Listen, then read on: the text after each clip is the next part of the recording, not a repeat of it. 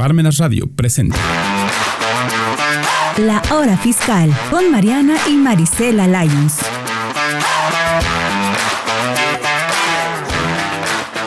Hola a todos y bienvenidos a un programa más de La Hora Fiscal. Mi nombre es Mariana Salas y es un gusto estar con ustedes. Agradezco antes de empezar, empezar a Parmenas Radio y a Mirna que hacen magia detrás de todo esto y nos permiten platicar un poquito de todos estos temas pues de interés común. El día de hoy vamos a tocar un tema, eh, lo vamos a tocar eh, de manera muy superficial, el tema de, pues, la declaración anual. Como sabemos, ya estamos en temporadas de declaraciones anuales, esto ya empezó desde marzo y, pues, bueno, sabemos que primero se presentan las declaraciones anuales de personas morales y posterior, en el mes de abril, las declaraciones anuales de personas físicas. Si bien es cierto, este, a veces de donde existen muchas más dudas es en el, eh, bueno, en las declaraciones anuales de las personas físicas, porque bueno, esta obligación nos toca a la mayoría. Entonces voy a hacer unos comentarios, voy a tocar algunos puntos por si no sabes si te toca hacer tu declaración anual, por si te toca, si sales a pagar, si sales saldo a favor, qué es lo que hay que tener en cuenta entonces, bueno, espero que esta información te sea útil y si tienes cualquier duda, ya sabes que vamos a estar aquí felices de contestarla. Entonces, bueno, para empezar, Recordemos que ahorita que ya estamos en la temporada de las declaraciones anuales de personas físicas, bueno, empieza a bombardearse las redes sociales, empieza a bombardearse, bueno, por todos lados en donde tú veas información acerca de la declaración anual. Entonces, si bien es cierto, es bueno que haya información, también es bueno que consideremos y depuremos esa información, ya que hay mucha información allá afuera que es buena información, pero también encontramos información que no es verídica. Entonces, siempre es bueno como eh, tratar de buscar a alguien que nos apoye, que nos asesore o que sepa un poco más de este tema y que nos pueda ayudar porque se han acercado varias personas, este, clientes y personas que no son clientes, se han acercado conmigo o con nosotros en el despacho y nos comentan algunas cosas que llegan a ver que en Facebook, que les mandan casi casi que en cadena de WhatsApp. Entonces, pues bueno, eh, la desinformación tampoco es buena porque recuerden que específicamente en estos casos, hablando de tema fiscal, si hacemos algo mal, si omitimos, pues bueno, al final nos podemos hacer acreedores a multas y pues bueno, simplemente todo esto por no acercarnos a alguien y preguntarle. Ok, no necesariamente a lo mejor tener un contador de cabecera, pero sí estar consciente de que es importante contar con una persona eh, que nos pueda apoyar con toda esta información. Entonces vamos a empezar quiénes son los obligados a presentar esta declaración anual. Como sabemos, esta declaración para personas físicas, eh, recordemos que personas físicas es cualquier individuo. Personas físicas soy yo, Mariana Salas, persona física eres tú, Pedrito Pérez, Ana Sánchez, eh, bueno, eh, cualquier persona de manera individual. Recordemos que esa diferencia de las personas morales, las personas morales son empresas constituidas. Una persona física somos cualquiera de nosotros. Entonces, ahora, eh, ya, ok, soy persona física, ¿cómo sé si me toca presentar declaración o no? Bueno, entrando a, a este, a este, este, bueno, entrando como tal ya esto de la declaración anual, a quien le toca presentar declaración anual y está obligado es obviamente a las personas físicas que son asalariadas y que además reciben ingresos por cualquier otra actividad. ¿Cómo qué me refiero? Probablemente yo sea asalariada, recibo nómina de una empresa a la cual trabajo, pero por otro lado, yo soy freelance. A lo mejor me dedico a la fotografía, a lo mejor recibo ingresos porque me dedico a vender en línea ropa, porque me dedico a vender en línea zapatos, porque vendo productos de maquillaje, etcétera, ¿no? En fin, mi única actividad económica mi actividad económica, perdón, no es únicamente por salarios, es decir, recibo ingresos por una actividad extra, ya sea por arrendamiento, por una actividad empresarial o cualquier otra actividad extra a mi nómina, entonces estoy obligada a presentar declaración anual. También si eres asalariado y en el año calendario, es decir, en todo el ejercicio fiscal 2022, recibiste ingresos mayores a 400 mil pesos, estás obligado. También si recibiste, eh, recibiste salario por, por dos patrones a la par, es decir, por ejemplo, ¿cuándo se da este caso? Yo tengo este caso con algunas personas que trabajan, por ejemplo, para Electra.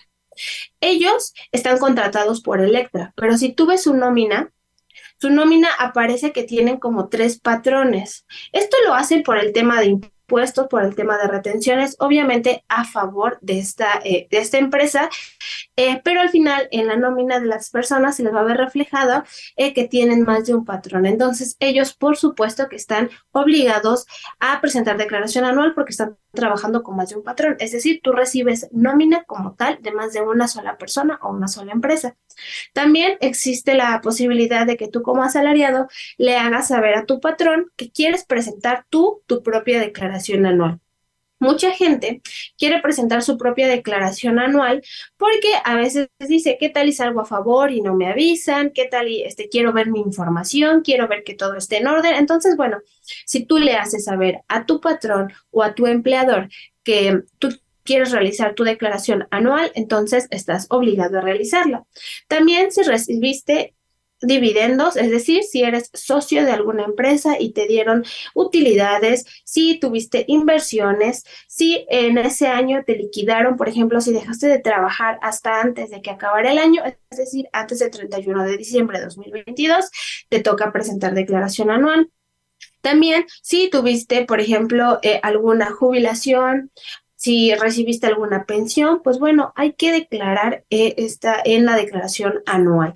También es importante que si tú recibiste donaciones, premios, no sé, te sacaste eh, una casa, ¿no? De alguna de las rifas de las universidades, pues bueno, hay que informarlo en tu declaración anual siempre que rebase los 600 mil pesos en en lo personal o en, lo, en su conjunto, ya sean premios, donaciones, es una obligación. ¿Por qué haces esto?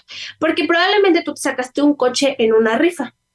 Obviamente, a, muchas ocasiones el coche pues supera este costo, ¿no? De los 600 mil. Entonces, eh, tú tienes que informar al SAT que te lo ganaste con un premio, que fue un premio, que te sacaste la lotería, que te ganaste cualquier cosa que haya sido por un premio.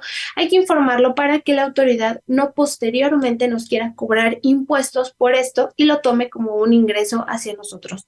Recordemos que para la autoridad un ingreso es todo aquello que aumente nuestro patrimonio. Entonces, si te ganaste dinero por cualquier cosa, si te donaron dinero, recibiste una herencia, etcétera, en teoría está aumentando tu patrimonio. Entonces, hay que dar aviso para evitar que pues la autoridad lo tome como un ingreso eh, y nos cobre impuesto. Entonces, estos son unos de los supuestos por los que hay que presentar declaración anual. Ahora, hay personas que probablemente solamente son asalariados y no recibieron más de 400 mil pesos al año. Ellos no están obligados a presentar su declaración anual. Para ellos es opcional. ¿Por qué es bueno, me conviene, no me conviene presentar mi declaración anual si no estoy obligado? Pues bueno, eh, en la actualidad realmente la mayoría de, nosotros estamos obligados y los casos más comunes que me tocan es porque reciben ingresos por cualquier otra actividad, ¿no? En la actualidad a veces no es suficiente con la nómina que llegamos a recibir en nuestros trabajos y bueno, optamos por emprender incluso teniendo un trabajo fijo. Entonces, eh, pues bueno, la mayoría de las personas estamos obligadas y las que no, es recomendable, no es recomendable, es recomendable porque a veces puedes llegar a tener un saldo a favor.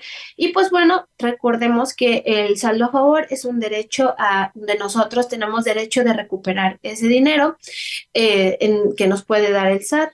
Entonces, pues bueno, al final, si tú trabajaste con un solo patrón, no recibiste más de 400 mil pesos y quieres hacer tu declaración anual, es opcional. Si no la quieres hacer, está bien. Solo recuerda que, pues bueno, nunca está de más a lo mejor saber si, pues, tienes saldo a favor. Ahora, a veces pasa esto de no quieren presentar su declaración anual porque no quieren pagar, cuando ni siquiera saben su información. O me dicen, oye Mariana, este, por favor, ayúdame a hacer mi declaración anual, pero un favor, no quiero pagar. No quiero pagar así de hazle como puedas, como quieras, no quiero pagar. Mira, la realidad es que no funciona así. La realidad es que yo no, yo no tengo una varita mágica en donde yo puedo, pum, tómale la declaración de fulanito y ya no saliste a pagar, ya saliste a favor.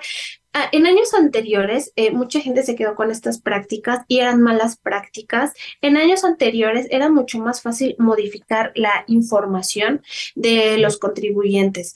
Eh, uno como contador a lo mejor eh, sabe en dónde le puede mover, dónde le puede quitar, en dónde le puede agregar, etcétera. Pero pues bueno, antes la misma plataforma permitía que el contador o la persona que estaba presentando la declaración pues bueno, pudiera hacer sus modificaciones y generarle saldo a favor a sus clientes o a sus contribuyentes sin que estos tuvieran derecho a un saldo a favor. Muchas veces estos saldos a favores pasaban eh, o inclusive a veces eh, los contadores ponían, porque cuando sales un, sacas un saldo a favor o tienes derecho a un saldo a favor, la autoridad obviamente te va a pedir un número de cuenta, tus datos bancarios, que es a donde te va a hacer llegar el dinero, porque no es como de preséntate a las oficinas del SAT y cobra tu dinero en efectivo, no, el Te hace llegar tu dinero a través de, eh, pues bueno, vía transferencia, ¿no? Te hace llegar tu pago. Entonces, anteriormente muchos contadores también tenían la práctica o también la mala práctica de poner sus propias cuentas bancarias. Entonces, bueno, la mala fama que se ha dado alrededor de toda esta situación, de los saldos a favor, etcétera, pues bueno, también es gracias a mucha gente que eh, pues se beneficiaba de todo esto, ¿no? Entonces, al final que tú desconozcas de esta información de la declaración anual, que probablemente no tengas todas las herramientas para poder presentar tu declaración anual, eh, pues bueno, no, no le da derecho a lo mejor a, personas que sí tienen el conocimiento, las herramientas, de eh, pues, abusar, ¿no? Como que de esa confianza. Entonces, siempre mi recomendación va a ser que eh, te acerques a una persona que te pueda apoyar y que sea de tu entera confianza. Al final recordemos que la contabilidad habla de nuestra persona, nuestra contabilidad es nuestro dinero, la contabilidad es nuestro negocio. Entonces, eh, básicamente la contabilidad es una parte muy importante de nosotros. Y por esto es importante también, no, no hay que em, tener miedo a la declaración anual, qué pasa si salgo a pagar esto. Obviamente la mayoría de la gente busca un saldo a favor. Ahora, eh, estamos ya en, el mes de abril y mucha gente quiere este, tener saldo a favor, pero recordemos que el que nos saquemos un saldo a favor o el que tengamos derecho a un saldo a favor es un trabajo de todo un año. Porque para que tengamos saldo a favor necesitamos haber tenido deducciones personales. Ahora, ¿qué son deducciones personales? Eh, esto, a, grosso modo, eh, se los quiero comentar o compartir porque hay muchas dudas entre deducciones personales y deducciones autorizadas. ¿Cuál es la diferencia? Entonces, deducciones autorizadas, recordemos que son todos estos gastos corrientes de nuestro día a día que nos van a a ayudar a realizar nuestra actividad económica y son esos gastos que se van a tomar en cuenta para la declaración mensual. Por ejemplo, la gasolina, eh, el consumo de alimentos, que si compraste traje sastre, que si te compraste equipo de transporte, si te compraste eh, ropa, todo ese tipo de gastos corrientes, por así decirlos, que nos permiten realizar nuestra actividad económica son deducciones, son deducciones autorizadas. Ahora, las deducciones personales, su función es salvaguardar a la persona o a su familia directa, como cuáles podrían entrar aquí, pues bueno, por mencionarte algunos, entran los servicios de salud como los análisis, los, eh, los honorarios médicos de tu dentista, de tu fisioterapeuta, de tu psicólogo, de tu nutriólogo, si tienes un seguro de gastos mayores, un seguro, un seguro de vida, si tuviste la necesidad de tener gastos funerarios, eh, no sé, ¿no? Eh, todo este tipo de situaciones que tengan que ver con salud, inclusive en deducciones personales entran colegiaturas si tus hijos van a escuelas privadas y eh, la deducción va a depender o el porcentaje que te va, te va, a tomar la autoridad para deducir va a depender del el grado, es decir, es un, es un porcentaje de deducción si tus hijos van al kinder, otros si van a la primaria, otros si van a la secundaria y por supuesto hay que recordar que para que una deducción personal el SAT la tome y te pueda ayudar a generar saldo a favor, una, se tiene que pagar con un medio electrónico. Como medio electrónico, llamémoslo transferencia, cheque o cuando das directamente el tarjetazo, ¿no? Eso es un medio electrónico. Y dos, eh, hay que pedir un uso de la factura. ¿Qué es el uso de la factura? Normalmente a veces te dicen qué uso le vamos a dar, gastos en general, adquisición de mercancías, etcétera. Una cosa es el concepto y otra cosa es el uso. El uso es la clave que se va a utilizar en el SAT. Entonces, cuando te pregunten, llegues al doctor o llegues con tu nutriólogo y te pregunte qué uso le quieres dar a tu factura, nunca pidas gastos en general. En su lugar, pide honorarios médicos, dentales, hospitalarios, eh, pide este, pide uno específico, ¿no? Así de lentes graduados, etcétera. Pero hay que evitar gastos en general, ya que cuando haces tu declaración anual, en el portal, pues va a depurar, uno no puede alimentar de manera manual las deducciones personales. Cuando se hace la declaración anual de personas físicas, las deducciones personales, el SAT las pone y las recopila de tu mismo portal y te las muestra. Tú no puedes como tal eh, ir metiendo una por una. Eh, y lo único que pasa aquí es que si el SAT detecta un pago en efectivo, no la va a considerar deducción personal si el SAT detecta un uso equivocado, no la va a considerar como deducción personal. Entonces, pues es importante tomar en cuenta esto. Recordemos que como bien les decía, esto es un trabajo de todo un año, porque ya estamos en 2023 y ahorita me dicen qué puedo hacer para tener saldo a favor, a quién le pido factura, casi casi que me venda factura fulanito. Entonces, no, no se trata de esto. Eh, para la declaración anual es un trabajo como para cualquier situación a futuro, como cuando te preparas para una competencia, es un trabajo de todo el año. Entonces, lo que hiciste en todo el 2022 se va a ver reflejado ahorita en tu declaración anual y aún estás a tiempo perfecto para empezar a trabajar en tu declaración anual 2023 poder tener saldo a favor, empezar a facturar de manera correcta. Ahora, importante, si eres asalariado, tú solo tienes derecho a las deducciones personales que te acabo de comentar. Todas las demás deducciones autorizadas para ti no son deducibles, ya que tu única obligación como tal es la declaración anual. Entonces, para ti solamente entrarían las deducciones personales para asalariados únicamente. Para todas las demás personas que estamos dadas de alta con, como persona física, como actividad empresarial, arrendamiento, cualquier otro régimen distinto a asalariado, tenemos derecho tanto a deducciones personales como a deducciones autorizadas.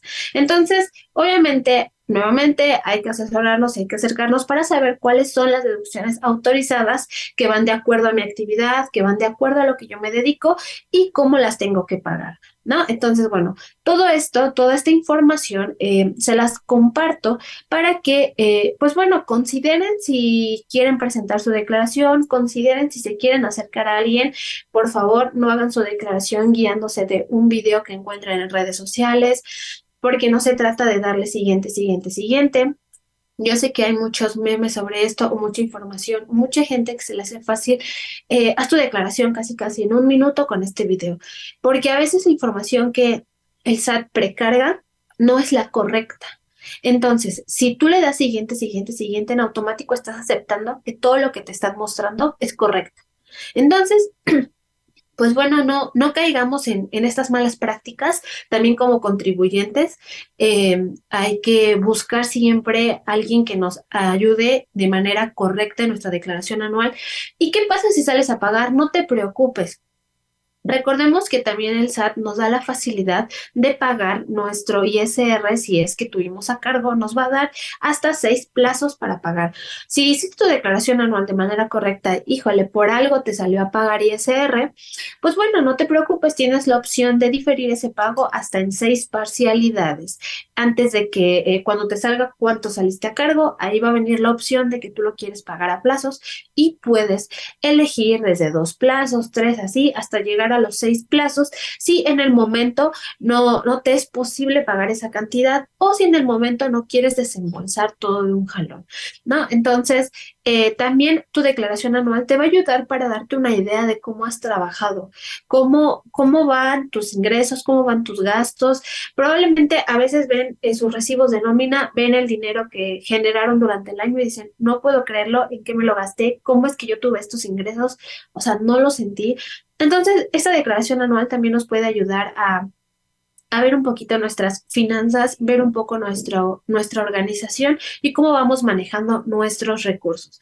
Entonces, pues bueno, estas fueron un poco de las recomendaciones y antes de que se me olvide, recuerden también muy importante que si no tienen su eh, firma electrónica, pues probablemente aún están a tiempo de sacarlas eh, y que se las den en tiempo para que presenten su declaración anual.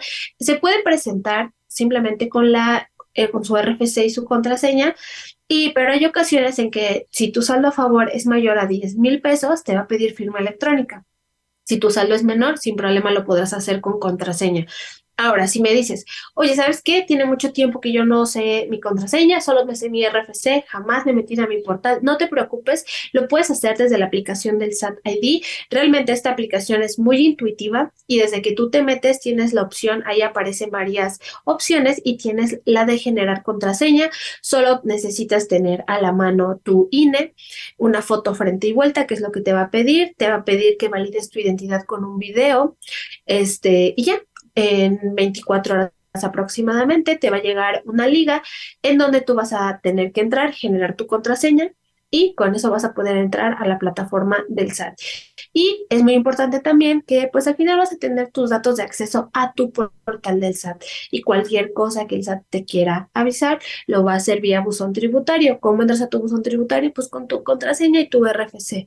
Ahora, de tu firma electrónica, si no la tienes, tramítala yo te recomiendo que la tramites porque también recordemos que ya en este mes de abril entra en vigor eh, ya que todos tengamos que utilizar la 4.0 y si tú haces tus declaraciones en la plataforma del SAT, cada que quieras timbrar tu, tu factura, perdón, cada que quieras timbrar tu factura, pues bueno, te va a pedir tu fiel. Entonces ya cada vez es más necesaria la firma electrónica, entonces no, no la dejen para mañana, sé que a veces es un poco em, pesado o tedioso tener que ir a las oficinas del SAT, que quisiéramos que alguien lo pudiera hacer por nosotros, pero les prometo que eh, una vez que tengas tu firma electrónica, te olvidas de todo, se la das a tu contador si tienes contador y él te puede apoyar con absolutamente todo.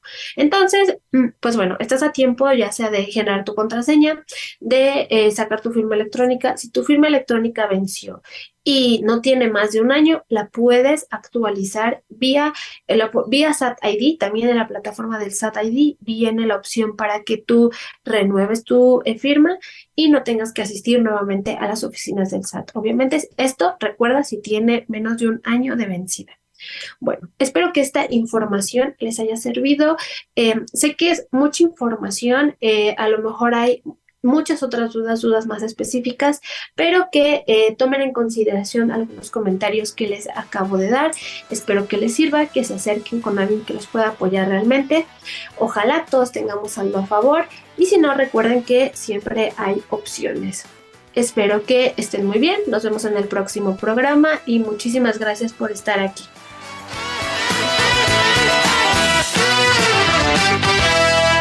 Radio presentó la hora fiscal.